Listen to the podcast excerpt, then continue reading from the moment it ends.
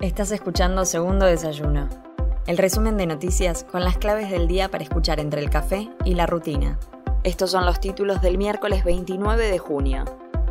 Alberto Fernández viaja a Jujuy para visitar a Milagro Sala. El presidente viaja esta mañana a la provincia de Jujuy para visitar a la dirigente social Milagro Sala, que se encuentra internada en terapia intermedia por una trombosis aguda en su pierna izquierda.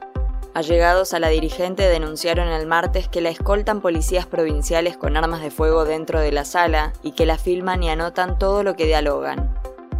La AFIP embargó billeteras virtuales por más de 800 millones de pesos sobre deudores. Desde febrero se incorporó a las billeteras virtuales al listado de activos sobre los cuales puede solicitarse la traba de embargos con el objetivo de asegurar el cobro de obligaciones impagas acumuladas. Según informó la Administración Federal de Ingresos Públicos, la justicia ya habilitó 1.269 medidas sobre activos digitales de personas que acumulaban pasivos impagos y avanzó en el recupero de más de 800 millones de pesos. Gobernadores participan en el Senado del debate por la ampliación de la Corte. Un grupo de gobernadores participará esta tarde del debate en el Senado en un plenario de comisiones sobre la reforma y ampliación del número de integrantes de la Corte Suprema de Justicia. Las iniciativas para modificar el número de miembros del alto tribunal continuarán siendo analizadas desde las 14 en un plenario de las comisiones de justicia y asuntos penales y de asuntos constitucionales del Senado, a las que fueron giradas las normas. Marcha en rechazo al proyecto de la reforma de ley de alquileres.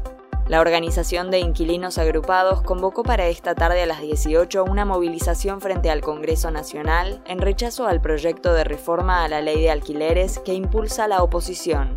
La iniciativa de Juntos por el Cambio plantea volver a los contratos con plazo de dos años y cambiar la actualización anual mediante el índice de contratos de locación por actualizaciones trimestrales libres comienza a regir el nuevo sistema de estacionamiento en la ciudad de Buenos Aires.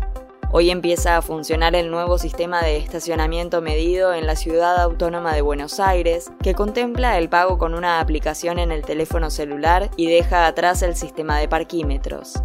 Ahora los conductores podrán pagar las horas de estacionamiento con tarjeta de débito, crédito o mercado pago a través de la aplicación Blinkai o en efectivo en los comercios adheridos. Soy Mel Somoza y esto fue Segundo Desayuno, el resumen informativo de El Destape. Te espero mañana con más noticias. Hacenos parte de tu día. Informate donde quieras, cuando quieras.